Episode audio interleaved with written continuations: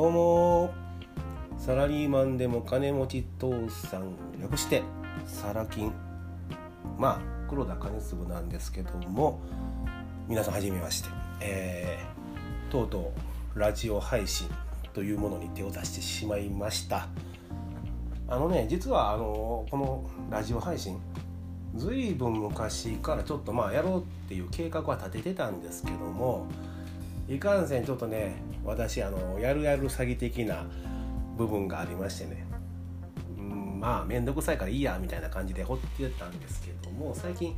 あの私の師匠というかねビジネス仲間たちがラジオ配信を始めましたんでね。まあやってみようかと。本音を言うと周りがやってるから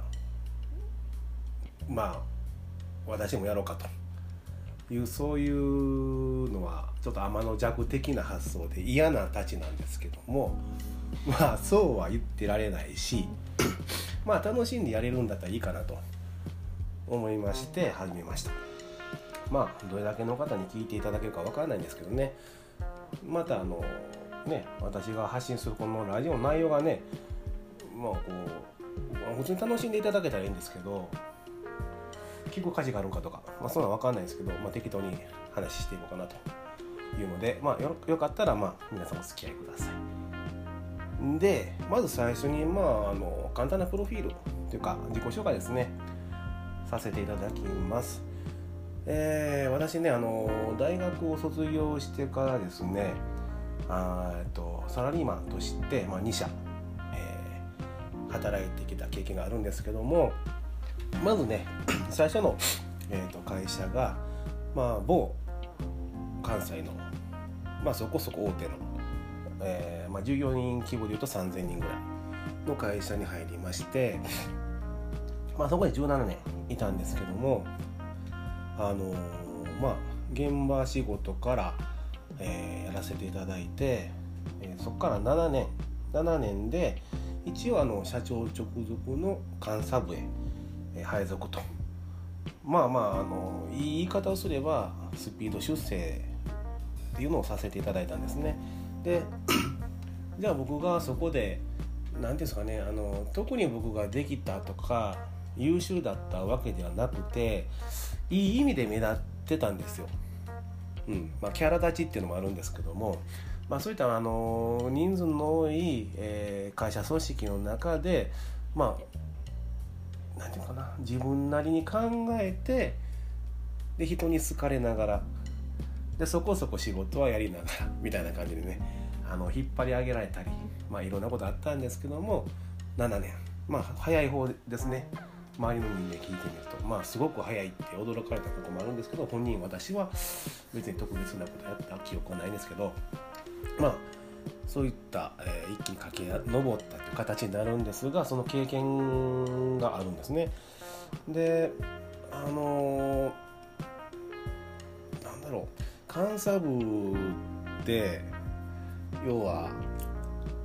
偉そうにできる部署なんですよ。まあえっ、ー、と、まあ、現場があってとか営業部があってとかいろいろありますよね。で監査ってあの社長の命によっておいお前らちゃんとやってるかと。この規定のっとってちゃんとやってるんかどうか証拠を出しなさいよと。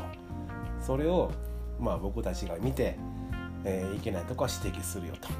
で悪いことしてるやつがおったら社長に報告するぞと。そういう立場なんですよね。なので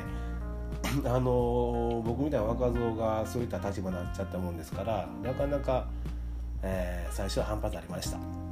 けどまあそこもね持ち前の、まあ、人に好かれるというか、まあ、特殊能力を発動してですねうまいことやってきたと。でまああのそんな感じの部署でしたから正直ストレスないんですよめちゃくちゃ楽なんです仕事は。でめちゃくちゃ楽で、まあ、給料は安かったんですけども時間もあまり余って逆にこう申し訳ないなとこんなんでお金もうてええんかというレベルだったんですね。でねやっぱりこううんどうしてもそういう楽な環境にいちゃうと、まあ、人間贅沢病っていうんですかね。なんかねもっと他のことがしたくなるんですよ。うんまあ、退屈というかね。うんそこで僕があの思い立ったのが、まあ、年齢も37歳だったんですけどもこのままではいけんと、え、いうことで何か始めようかなといろいろもがいてた時期があってその時にまネットビジネスとかやってたんですけどね。それ以上にやっぱりリアルでね力をつけないかんということでやっぱり営業だと。営業力が必要だと。これはあのロバート清崎さんのねあのサラリーマンでも金持ち父さんじゃねえや、えー、金持ち父さん身お父さんか、はい、あそこのあの本を読んで、えー、まあ、そこに書かれていたのが営業はやっておくべきだという一文があったんでねまあ覚えていらっしゃる方もいらっしゃると思うんですけどもまあ営業の世界に飛び込もうといきなりやめました。うんまあ、かなり驚かれましたけどね。で私もそのうん営業が未経験でしたから正直すごい恐怖はあったんですよ。なんだけどもまあ決めたことやろうということで会社辞めましてすごい安定はしてたんですけどね、まあ、辞めてでゴリゴリの営業の世界へと。まあどれぐらいゴリゴリかというとまあね ピンポン押してとかよくあるやつですよ。はい。でうんまあ恐怖と戦いながらもまあ私のまあ生い立ちにも絡むんですけどもうんまあ追い込まれてましたんでね。あのやらざるを得ないというか。でもう世の中にものすごいこう暴言を吐きながら生きてきた人間なんで、えー、もうやったらとふざけんなこの野郎という勢いのままなんとか営業をゼロから、えー、経験させていただいてまあ半泣きになりながらやってまあまああのトップも取らせていただいたり、まあ、3年目であの執行役員になるという、えー、まあ、勲章みたいなものを手に入れることができたんです。でまあこのままいっても、あのー、やっぱり給料的には申し分なかったですしねあのこのまま僕もまた定年まで勤め上げるんかなって思ってたんですけども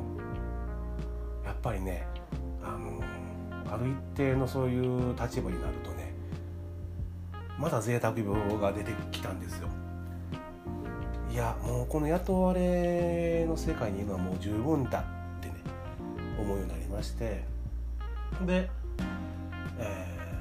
ー、その会社経営者に昔なりたかったまあ、その夢を叶えようかなと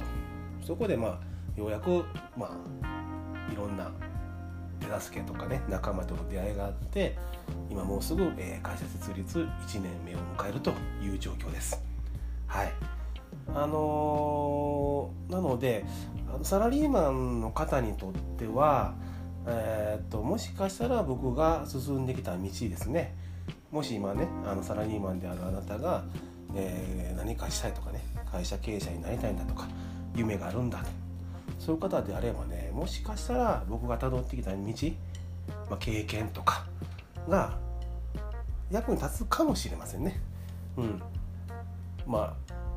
私もねサラリーマン生活は長かったのでどんな世界かは重々承知してます。えいい面もあれば、ね、悪い面まあ腹渡がに繰り返るようなこともねありますよね。うん私はもう理解できてるつもりですので多分、えーと、寄り添った形で情報発信できるんじゃないかなと思ってます。またあのまあ、機会があればね、あの Facebook とか、私のまあブログ見ていただいたら分かっていただけると思うんですけども、まあ、なかなかね、特殊なというか面白い人生を歩んできてますんで、えー、今のね、ご自身と照らし合わせていただきながら、うん、あのより良い方向へね、進んでいけるような手助けができたらなとしかも楽しみながらね、うん、あまり僕堅苦しい話嫌いなんで、ええー、ぼちぼち配信していこうかと思っています。まあね一発目からあんまりダラダラ喋ってもっていうかもうね10分ぐらいになるんで、えー、今日はこの辺でまた次回放送しますのでよかったら聞きに来てください。ではサラキンでした。バイバーイ。